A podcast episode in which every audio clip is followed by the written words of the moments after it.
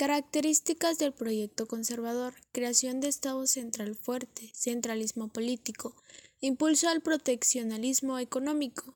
apoyo al crecimiento agrícola pero sin transformar la estructura agraria, propiedades de la Iglesia, creación de un sector industrial moderno, incorporado capitales y tecnología avanzada, sobre todo ingleses, Interacción gubernamental para el fomento del crecimiento económico.